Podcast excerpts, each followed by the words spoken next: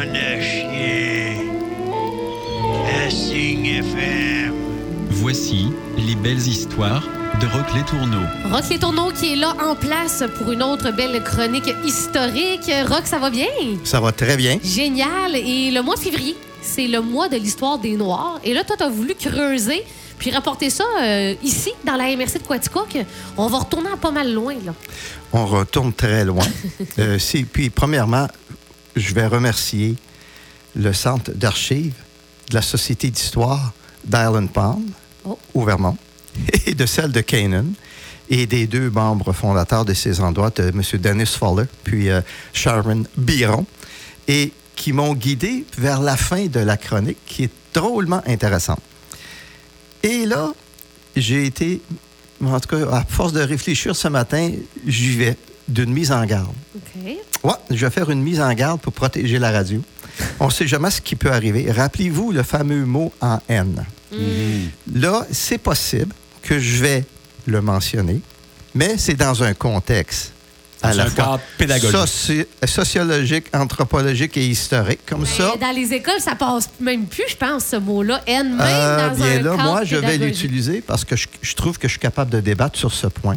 Et De c'est de oui, comme à ça, je veux, ça. Ouais, je veux libérer au moins la radio de cette problématique. Les gens viendront me, disons, je veux pas dire me confronter, mais si on peut dialoguer, ça m'en fait plaisir. Parfait. Bon, débutons. Euh, premier personnage qui semble avoir fait figure de proue, c'est M. Samuel Dunbar. M. Samuel Dunbar demeurait à Barnston. Quelle année, là, on est à peu près? On va parler dans les années 1810. OK. Donc, Quaticook n'existe pas encore. Je- Puis le plus drôle de tout ça, Quaticook, on en man- je vais jamais en mentionner Ah, aujourd'hui.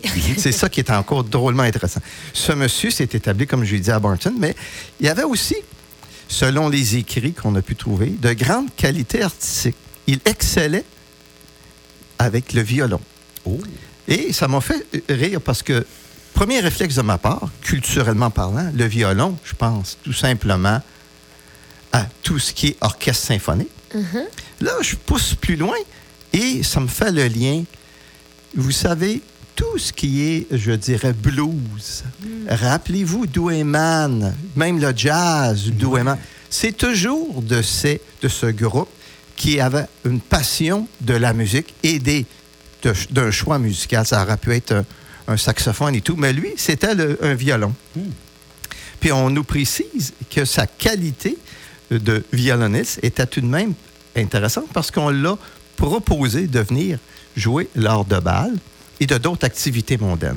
Mais sa vie était avant tout basée comme étant prêcheur de l'Église méthodiste. Oh. Ouais. Preach- un preacher. Un preacher, Rappelle-nous son nom, là, le, le monsieur. Samuel, Samuel. Dunbar. OK.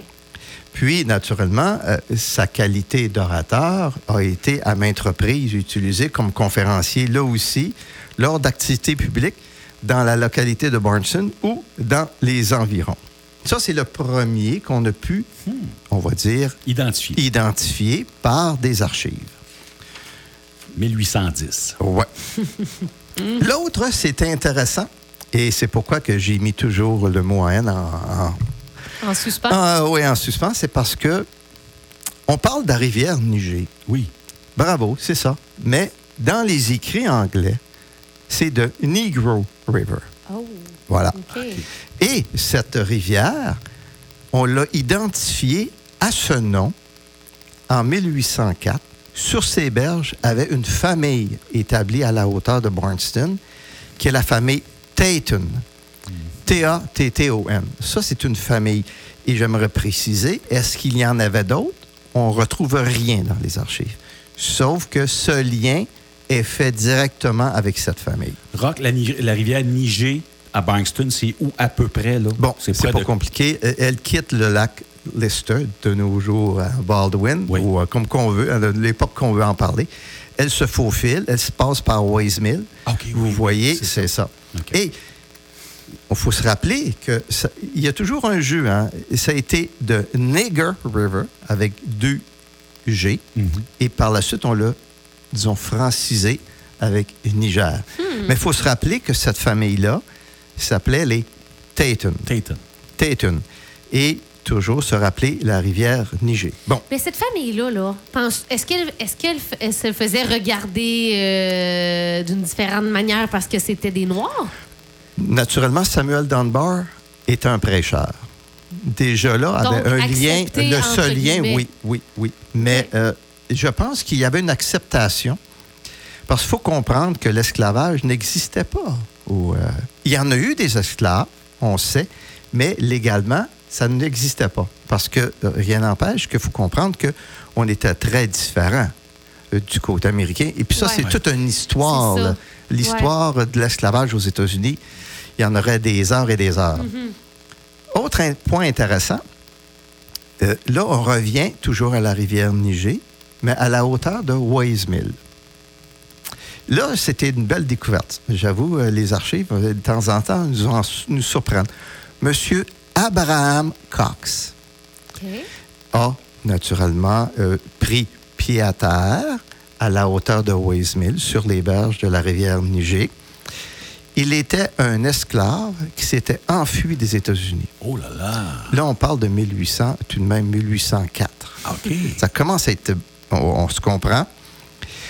Il avait même été propriétaire d'un petit moulin à farine.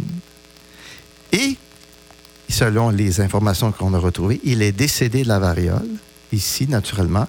Il a été enterré sur ses terrains, sur sa propriété, dans la section de la forêt. OK. Donc, ça veut ici, dire que. Ça non veut loin dire de Wise Mill. oui, ça veut dire qu'à un moment donné, si nous retrouvons des ossements, il faut se poser des questions. Euh. Et même pour la famille Tatum, on ignore où elles sont enterrées pour l'instant. On ne sait rien de tout ça. là.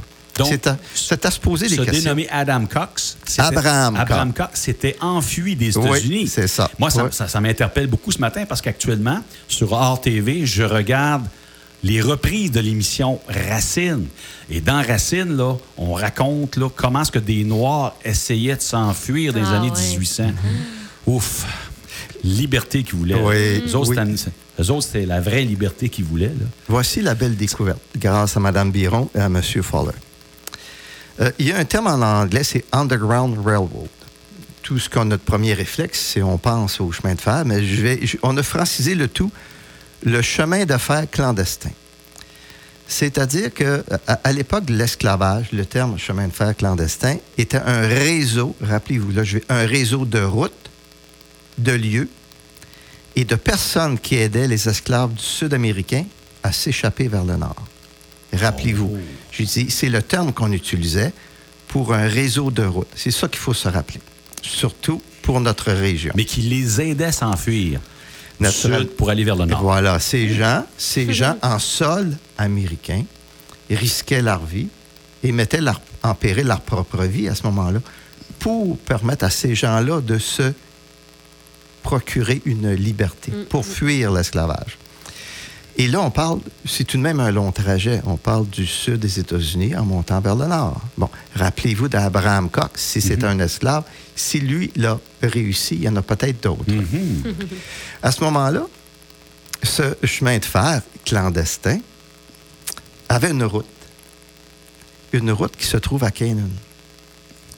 Et écoutez, ça, ça a été la découverte parce qu'on a travaillé fort avec Mme Biron puis M. Fowler. Cette route a été véhiculée de façon tradition orale, c'est-à-dire de bouche à oreille, on est d'accord, avec un peu d'écrit. Celle-ci était considérée comme une route directe et quelque peu isolée pour les individus qui voulaient fuir vers le Canada. Et là, de fil en aiguille, la découverte a fait qu'on a identifié une propriété à Canaan, Au que- Vermont, au Vermont, pour ceux qui nous écoutent. pour que ces gens-là puissent se cacher dans une propriété. Ah, ben, ça se peut-tu? Et là, c'est toujours un réseau. Rappelez-vous un réseau d'individus qui croient à cette liberté-là. Et M. Fowler, euh, qui m'en m'en donne encore des frissons, il dit On sait très bien où est cette propriété. Elle existe encore. Oh, ouais. Ouais. Et selon l'information, on cachait ces Noirs ou ces esclaves dans un faux grenier de la propriété. C'est parce qu'il faut se rappeler, si moi je veux la liberté de ces gens, c'est possible que dans ma communauté, il y en a qui veulent le contraire. Ça. C'est-à-dire que tu jouais euh, de façon délicate et très cachée. Bon. Là, ce qui est encore plus subtil, c'est que ces gens-là, lorsqu'ils devaient quitter cette propriété, devaient rentrer en sol canadien. Ouais, comment il faisait? Et c'est là que ça devient Compliqué. même pas intéressant parce que j'ai rien. On n'a rien présentement dans nos archives qui démontre qu'on pouvait aider ces gens. Moi, j'ai trouvé ça intéressant et je m'explique pourquoi. Lorsque, et ça, c'est strictement basé sur des lectures à partir de le Underground Railroad. Il y a des gens, certainement ici dans la région, et on parle, rappelez-vous, 1850 et moins, qui ont participé à l'accueil de ces gens lorsqu'ils ont franchi illégalement. Parce qu'ils ne pouvaient pas rentrer ici, là.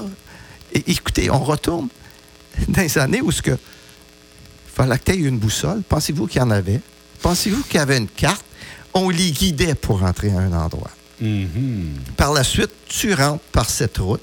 On ignore laquelle, mais il devait rentrer, franchir le bois.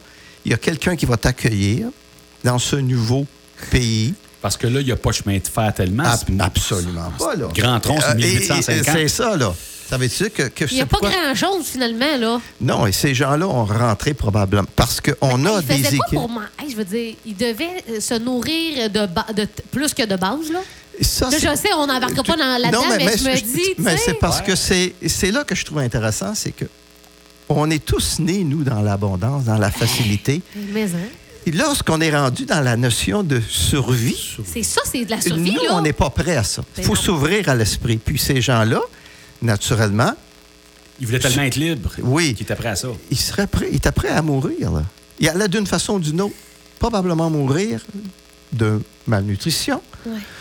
de travail et où? Ils voulaient, ils voulaient- la liberté avait un prix, c'était, c'est ça. Et ce qui est important, c'est que ces gens-là, en plus, euh, ici en sol, on les a certainement nourris autant qu'ils étaient dans le faux grenier, autant qu'on les a guidés. Et là, à part moi, ce que je, je fascine et je veux pousser peut-être davantage la recherche, si on peut retrouver des écrits que des gens ici en sol, on va dire du Bas-Canada ou Canadiens, ont guidé ces gens. Et j'en suis convaincu. Pourquoi? Et là, je reviens à mon travail antérieur. Les réseaux de passeurs, c'est comme ça qu'ils fonctionnaient. C'est un réseau. Mhm. C'est-à-dire que tu savais très bien que quelqu'un qui allait rentrer telle journée, tu allais le chercher et tu lui demandais où ce qu'il allait ou tu savais déjà pertinemment bien où ce qu'il allait. Hmm. Tout ça pour dire que ça, c'était toute une découverte, je trouve, euh, qu'on ne savait pas. Cette maison-là où on cachait Oui, les... puis ça, c'est grâce surtout à, nos, notre réseau, nous aussi, nos contacts avec ces deux sociétés d'histoire. Mais, euh, tu sais, il y, a- il y a eux aussi qui les accueillaient, qui prenaient une chance, là. Mm-hmm. Tu sais, mettons, euh, la- euh, comme tu dis, là, là, les, les Noirs qui traversaient, il y a quelqu'un qui les accueillait. Oui. Ah, mais je veux dire, il, Ici, c'est à plus accepté, Marie-Pierre. Mais à Canaan, là, le, le, le À c'était dangereux. C'était dangereux. Parce que jusqu'à temps que tu. Fallait qu'il quitte la maison, Ouais. probablement le soir, et qu'il les guide, Mhm. ou peut-être qu'il leur disait tu vois, tu vois le sentier, Suis-le. suis-le. Et mais là, on, là, on fait juste extrapoler. Mais c'est des situations qui existent encore aujourd'hui et qu'il faut penser qu'à ce moment-là, euh, mais ça, c'est quelque chose que très peu de gens étaient au fait. Moi-même, puis j'ai trouvé ça intéressant, j'ai poussé plus loin. Et c'est ça qui m'a amené à parler justement de l'histoire des Noirs dans la MRC, mais dans le fond, dans la MRC, sur notre territoire. Et euh, c'est impressionnant. C'est impressionnant. Mais c'est à suivre parce qu'on ne sait jamais. Les- euh, on peut trouver des archives quelque part. Non, mais moi, c'est pour ça que je te dis, je sais pas si on va trouver beaucoup d'archives de gens qui ont dit j'ai aidé des Noirs. On ne sait jamais. Ouais. On ne sait jamais. Euh, Marie-Pierre, avec justement la science, la recherche, on ne sait jamais. Moi, j'ai aidé Tito à s'acclimater euh, quand il est arrivé à Quaticook. là. Ça, Mais, c'était euh, c'est un autre. après dans un 1850. autre registre. D'accord. Ben, merci beaucoup, Rock. Et on va euh, rendre disponible la chronique euh, sur notre euh, SoundCloud de la radio. Puis je le sais que tu transmets là, du côté de la Société d'histoire. voilà. là, À ça, Luc ça- Garand, oui. Hey, ça se conserve, tu sais, quelqu'un Oui. dans, dans 15-20 ans. Oui. On va pouvoir. Hey, tout d'un coup, qu'il y a quelqu'un qui nous écoute là, en 20-50. Là, on est en 20-22 aujourd'hui. Quelqu'un va nous réécouter en, Ouais, en sait? 20-50. Ben oui. Bien, Marie-Pierre, c'est l'exemple des archives écrites. Ben, c'est ça. Et je- moi, je vous le relance la radio. Faudra peut-être pas faire comme Transvision, on a déjà parlé, euh, Christian et moi. Il faut garder vos archives. Ah oui, il faut Oui, absolument. oui.